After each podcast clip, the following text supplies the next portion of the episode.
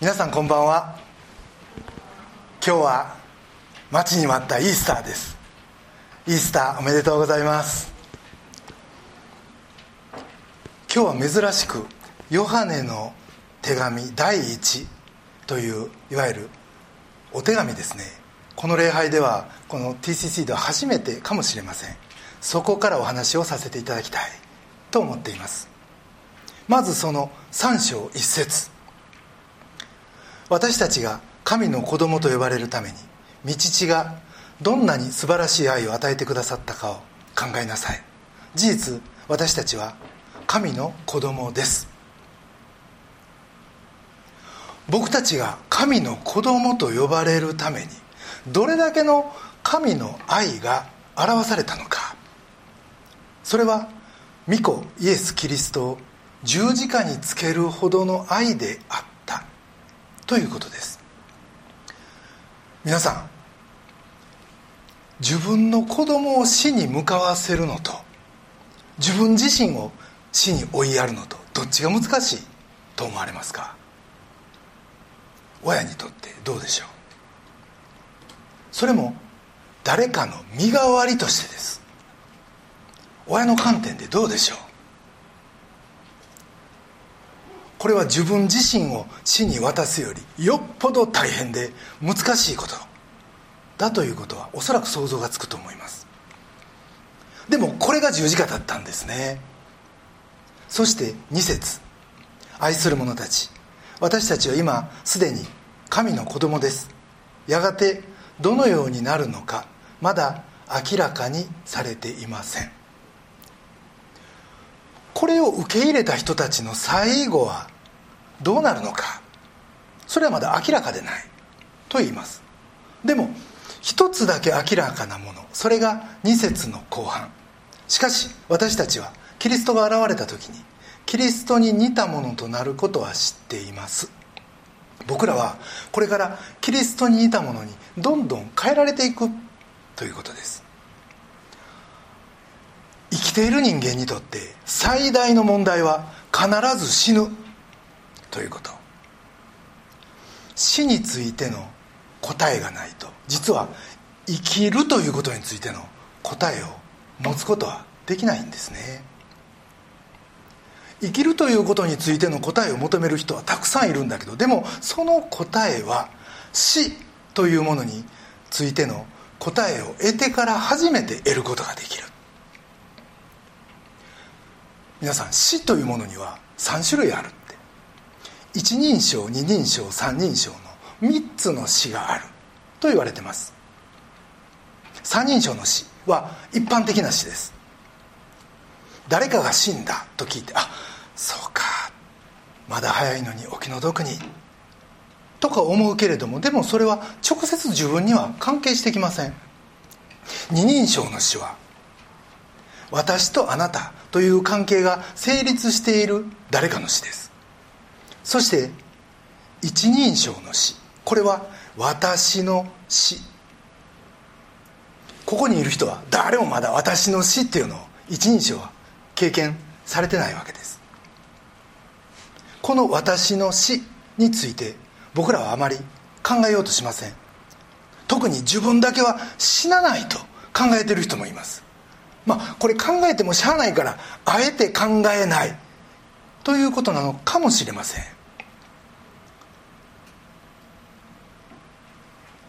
実は一番現実的な死というものを僕らが考える一つのきっかけになるのは二人称の死。つまり深い関わりをしている人の死に接した時です。僕の父が僕が二十歳の時に亡くなったという話は以前させていただきました。でもその時の僕は父への反発が大きくて特にその死をどう整理し理解し受け止めたらいいか全然分かりませんでした。僕自身が心のシャッター下ろしてしまってた。そんな状態でしたが父が亡くなって2年経って僕自身がイエス・キリストを信じ救われたことからどんどん父との和解が進んでいきました父が亡くなって40年。今改めて昔の父の写真なんか見てもあだんだん父に似てきたなって僕自身思うしもともと性格にしても、まあ、体のこう体つきとか動きにしても姉や兄より僕が一番父に近いんやないかといろんなことを通して思うわけですね。そしてあこんな時親父はどんなふうに考えたんかなってあの事件親父が経験した時は何をどう考えてどう処理したんかなことあるごとに思い出します「千の風になって」っていう歌が以前流行りました。私はお墓なんかにはいません。千の風になって大きな空に吹き渡ってますって。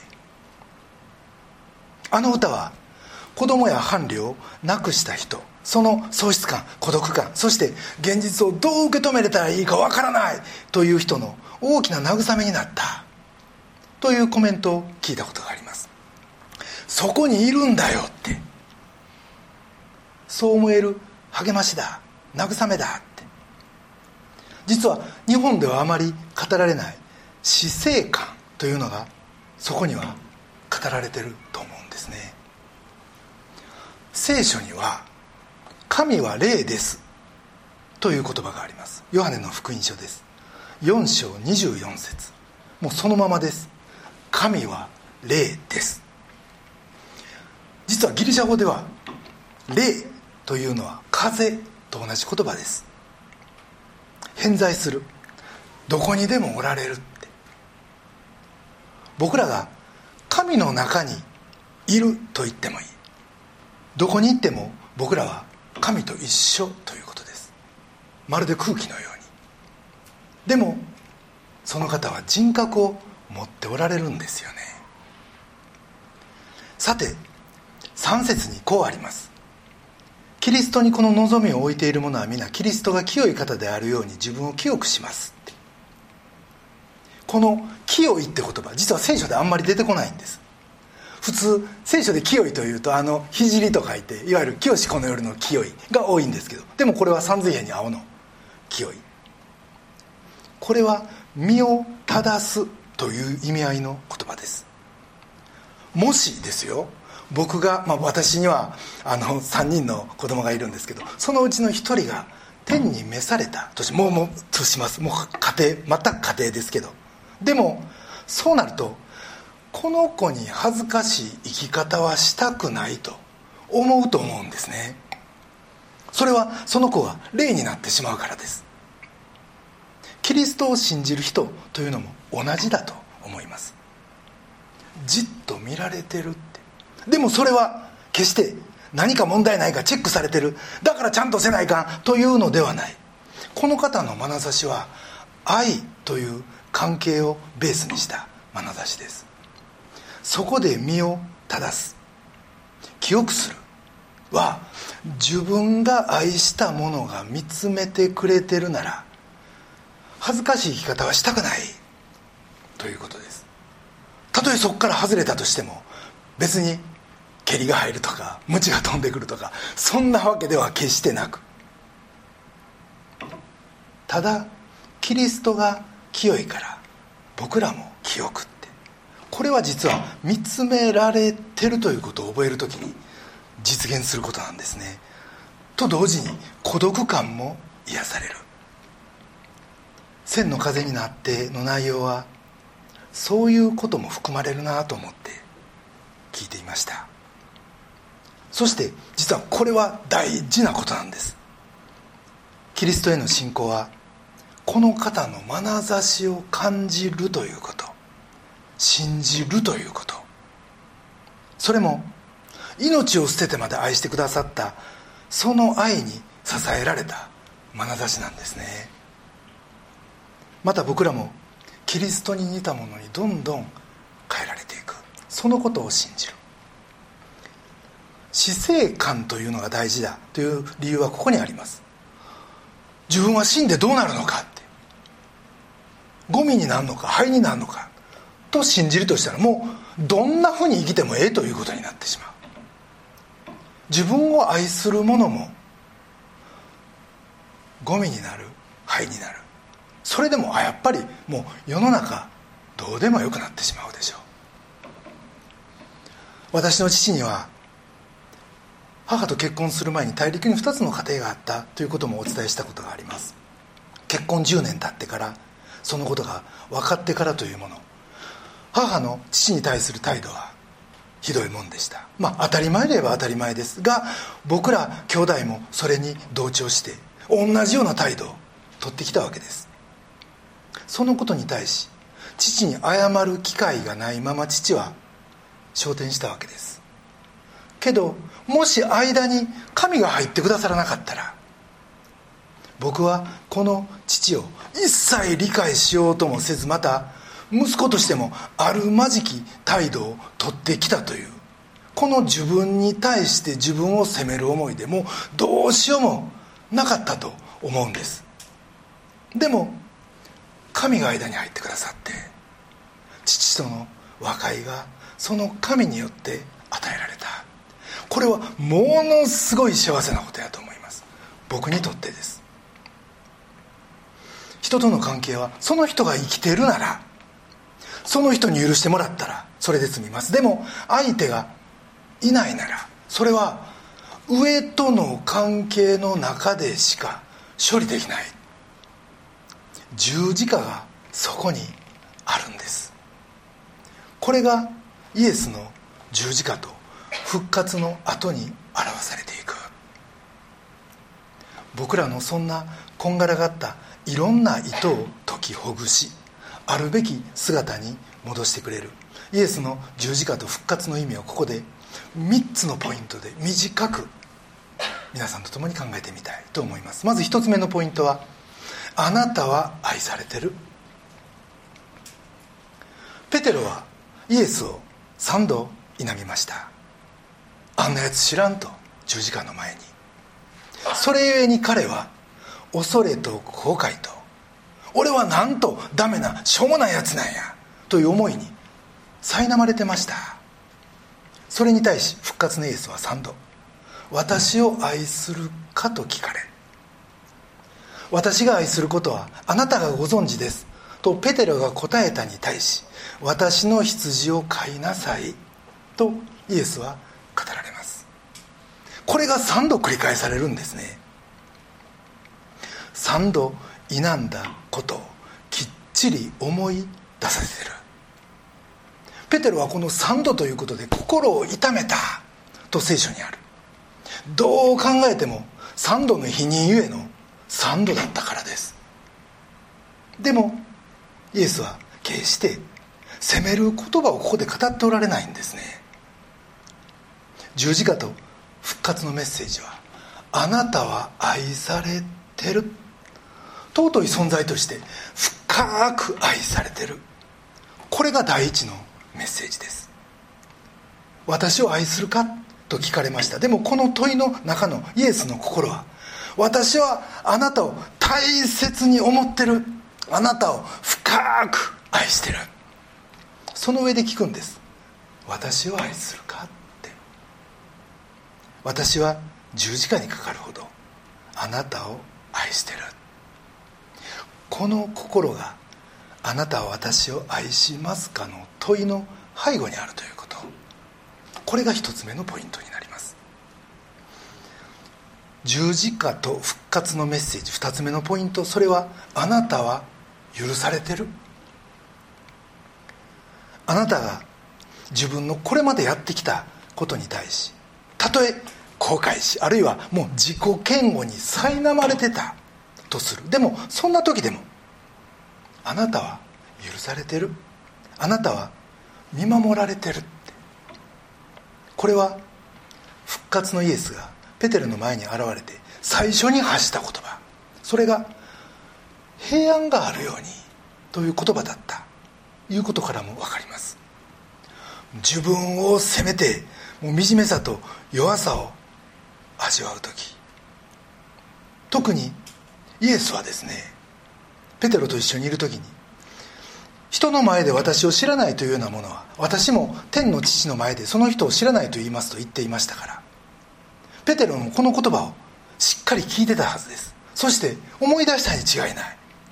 自分の愚かさ弱さ惨めさをかみしめて自分を責め続けてたそんなペテロに私はその弱さのためにその惨めさのために十字架にかかったんだよってイエスは言われるんですね。そこでペテロはそして僕たちもそうです。初めて自分を許すことができるようになるんですね。自分を嫌いになってしまうようなことってあります？でもそんな事柄の中で私はそのために十字架についたんだ。あなたに平安があるように。主は最初にこの言葉を語られました。あなたは許されてる。これが2つ目のメッセージです。そして十字架と復活のメッセージ。その3つ目のポイント。それはあなたには価値がある。言葉を変えるとあなたが生きていることには意味があるということ。たとえ自分は何もできない。何の価値もない。と思ったとしてもこれはおそらくペテロの思いがそうやったでしょう。だってついさっきまで誰が一番偉いんや。と弟子たちの間で言い争ってたからです。そして誰が離れても私はあなたを離れません。と大見え切ったペテロでした。がそれがもろくもこの主を否定した。ああ俺はもう何もできん。自分はイエスの弟子としては何の価値もない。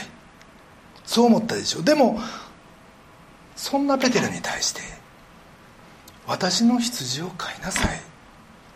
あなたにはまだやるべきことがある。あなたの存在には意味があるし価値があるんだ。私の羊を飼いなさい。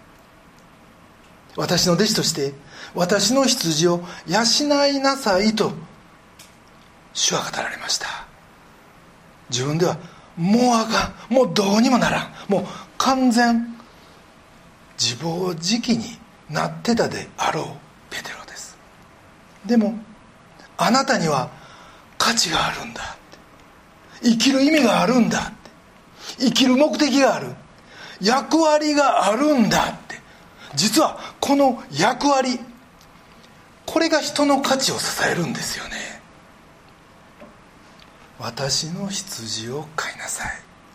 とイエスはペテロに生きる意味をもう一度ここで与えられました。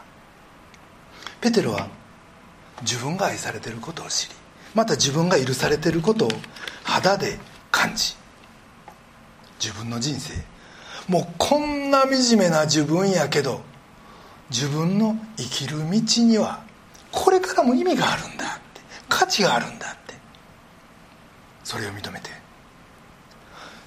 実はその思いを与えてくれたイエスの眼差し彼はそれをずっと感じながらその後の人生を生きました。それは自分の生き様を恥ずかしくないものにしようとするその眼差しの中でです。そのイエスの眼差しに応えようとする思いがあったからこそあのペテロが最後は殉教者になるまでキリストに従い通した。ということです。僕らにとってキリストに対する信仰に意味があるとすればもちろんあるんですよ。あるんですけどでも分かりやすい意味で意味があるとすればそれはキリストの眼差しを受け取るということです。人の目だけ見て生きてたら僕らはずるいんです。人の目があるところではええ格好するし自分をなんとかええ人間に見せて生きるけど人の目が届かんところではもう情けない情けない自分が平気でさらけ出してしまう。だからキリストの眼差しを知るということ。キリストはよみがえられました。でもよみがえったキリストはあなたを責めるためによみがえったんじゃない。悩ませるためによみがえったんじゃない。あなたを痛めつけるためによみがえったんじゃない。あなたを癒し生かしそしてあなたが愛されてるということを知りまた許されてるということを知り。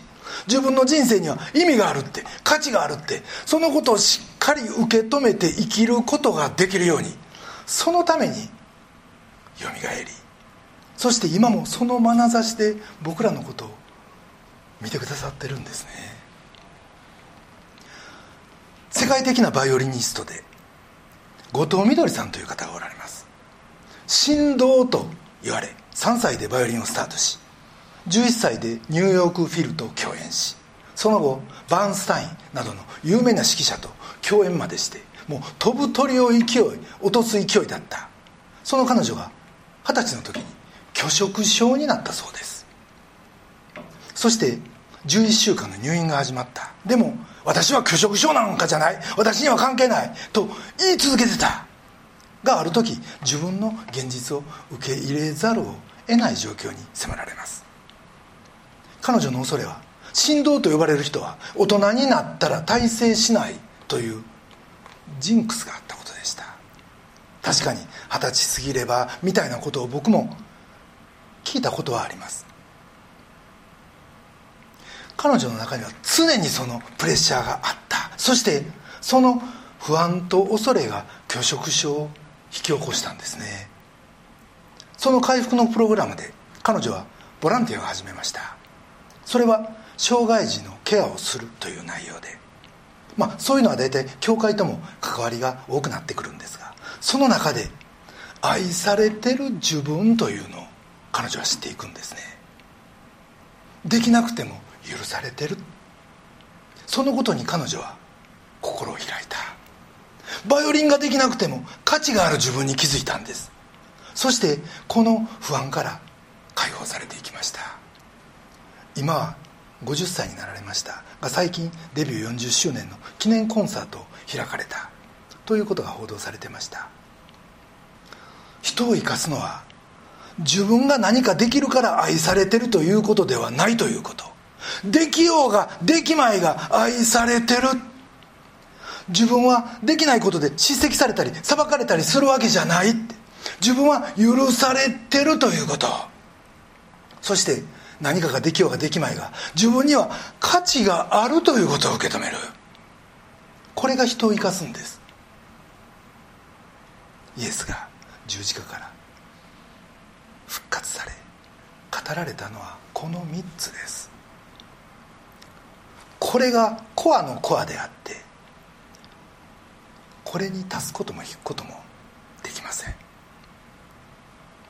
人の目だけ意識して生きてたら人は全員不安に陥りますそれは人は何か問題があったらまず「なぜ?」と問うからです人の問題に対するファーストリアクションは「なぜ?」なんですどうしてそんなことをするの？どうしてそうなってんのってそれに対する答えなんかないんですねでも問題抱えた僕らを見るイエスの目には「なぜ?」はないんです全て知っておられるからです。全て知ってる方の眼差しにはなぜそうなのはない。つまり今僕らがぶち当たってる全ての事実その事実にだけ目を留めてくださる。そしてその問題にだけで目を留められる。そしてそこからもうダイレクトに解決の方向に向かっていくんです。そこに必要なのがそれでも私は愛されてるというサバサバ感です。それでも私は許されてるというシンプルさです。それでも私には価値がある。この土台を受け止めてるということです。人は間違うんです。人は過ちを犯すんです。そしてそれを繰り返すんです。嫌になるぐらい。ここでなぜと言うても解決なんかないんです。でも人の言葉なぜなぜなぜまたですか？なんでですか？でもイエスはどうしたらいい？と常に前向きです。これが聖書の中で聞く言葉なんですね。皆さんのこれからの先の姿は分からないと聖書にあります。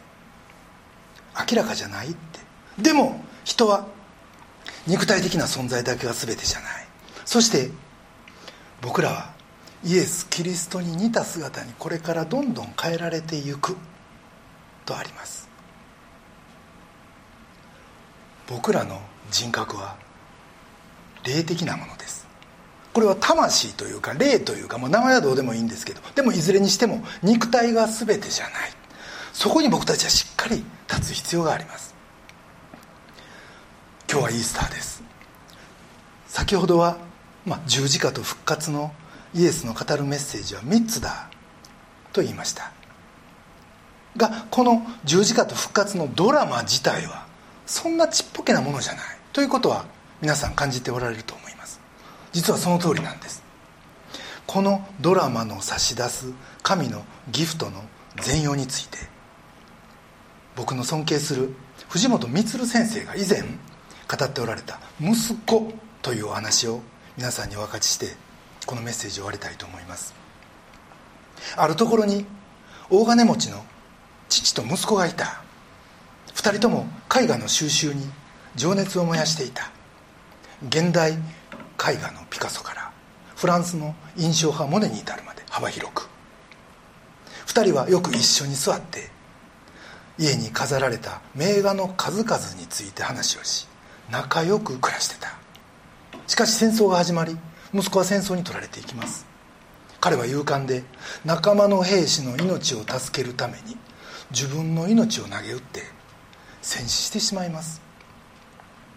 そのニュースを聞いてお父さんはその死を悲しみ何しろ一人息子でもう親子2人だったですからお父さんは毎日毎日家のドアの前に座って嘆いてました。戦死のニュースが届いてから1ヶ月をして家に訪ねてきた男性がいました。若い男がドアのところに立って大きな紙包みを下げてるんです。彼は言いました。初めてお目にかかります。私は戦争であなたのご子息に助けられた男です。彼は命を懸けて私を助けてくれました。あの日戦場で倒れた私を助けるために彼は私を介抱してくれていた。その背中に銃弾が当たり彼は即死でした。私は彼の背中に守られて生き延びたんです。戦場でよく彼は「お父さんあなたのことをお話ししてください」くださいました。そしてあなたがどれほど絵が好きだったかという話もしてくださいました。この青年は持ってきた包みを差し出して言います。大したことはないんです。私は画家です。名のあるものではありませんが私は画家なんです。そして彼は包みを差し出しお父さんがそれを開けてみるとなんとそこに描かれていたのは戦闘服を着傷つきながらも前を向く息子の絵でした。父はその絵に感動しました。無名の画家がよく息子の人格をここまで分かりやすくキャンパスに描いてくれたもんだ。ありがとう。ぜひお礼をさせてください。とんでもありません。これはプレゼントです。彼は僕に命を与えてくださったんですから。父親はその絵を応接間の真ん中にかけ客が来るたんびにその絵ばかりを見せるようになりました。そしてその大切な息子の話をするんですね。しばらくして父親も他界しました。それで身寄りのない家だったこともありオークションが開催されます。世界が注目する絵画がオークションにかけられる。そのことで世界中からブローカーが集まってきました。そしてオークションが始まりました。まずこれから行きますと言って最初に出てきたのが戦争で亡くなった例の息子の肖像画でした。さてこれを購入される方誰も手を挙げない。さて購入希望の方は？すると後ろの方から一人の男が黙って手を挙げました。言った値段が10ドル。1000円ちょっとです。会場の人たちは誰も反応しない。しかし主催者はその絵を下ろさないんです。100ドルではどうでしょう？では50ドルではいかがでしょう？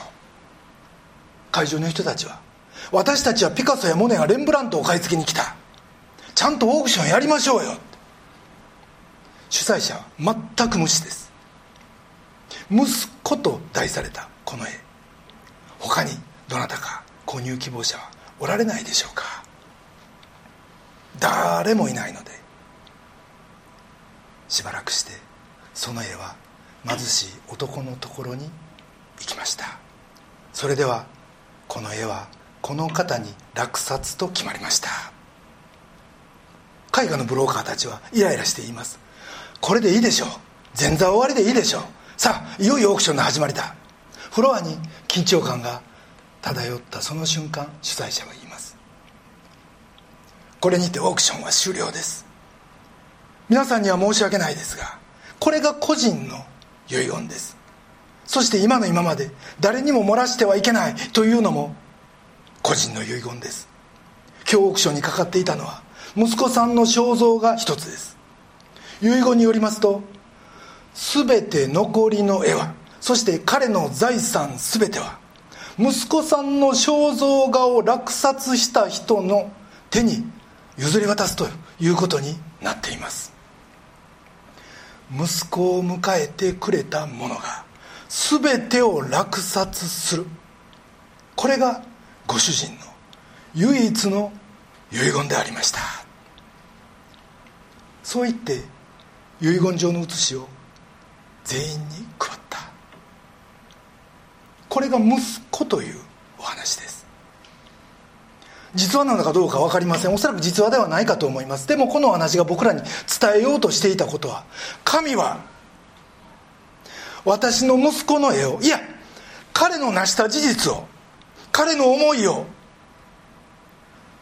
彼の行動を彼の愛をいや彼自身を受け取る者は全てを受け取る。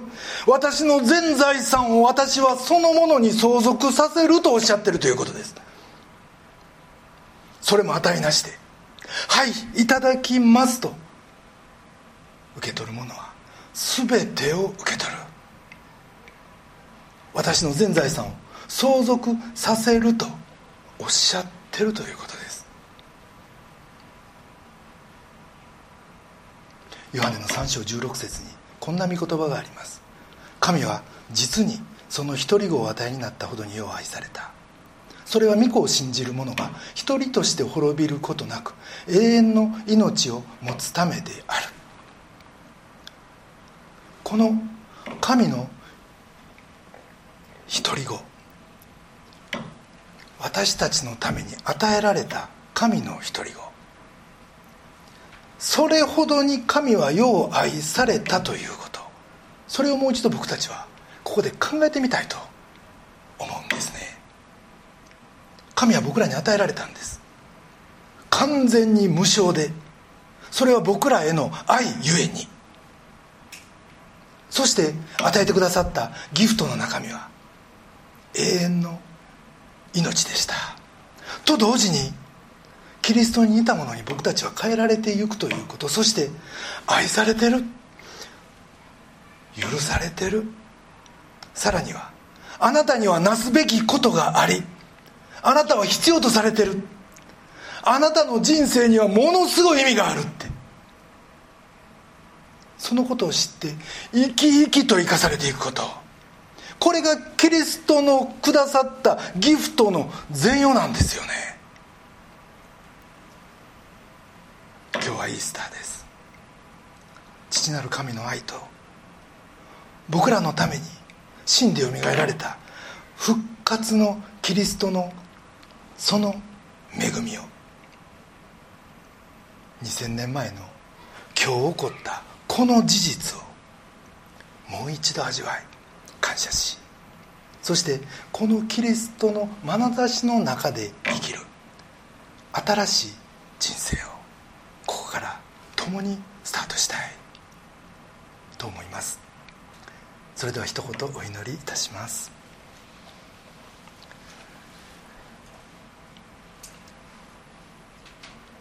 神は実にその一人子を与えになったほどによう愛された。それは御子を信じる者が一人として滅びることなく永遠の命を持つためである。愛する天のお父様尊き皆をあがめます。主イエス・キリストの十字架と復活を祝うイースターの礼拝を共にお捧げすることができ心から感謝します。失敗の多い私たちです。もうそれを繰り返す私たちです。でも復活のイエスがペテロに示された。私たちは愛されてる。許されてる。そして生きる価値があるという。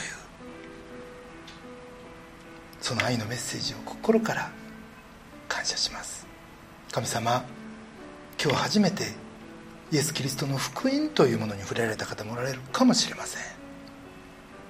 御子イエスが私たちの罪の身代わりとして十字架にかかり命を捨てよみがえってくださったこの愛の御業を信じ受け入れるだけもうそのことだけで私たちが神と子とされ永遠の命と天の全ての資産を相続することができるというこの約束を心から感謝します。神様全ての人がそのことを自分のこととして受け入れたとえ今どのような状態にあったとしても私たちが日々キリストに似たものへと変えられていくというこの祝福の人生へと移されていくことができますようお導きください。新しい習慣復活の主イエス・キリストがお一人お一人に伴い励まし歩んでくださいますように心からお願いします。私たちの尊き救い主主イエス・キリストのお名前によってお祈りします。アメン。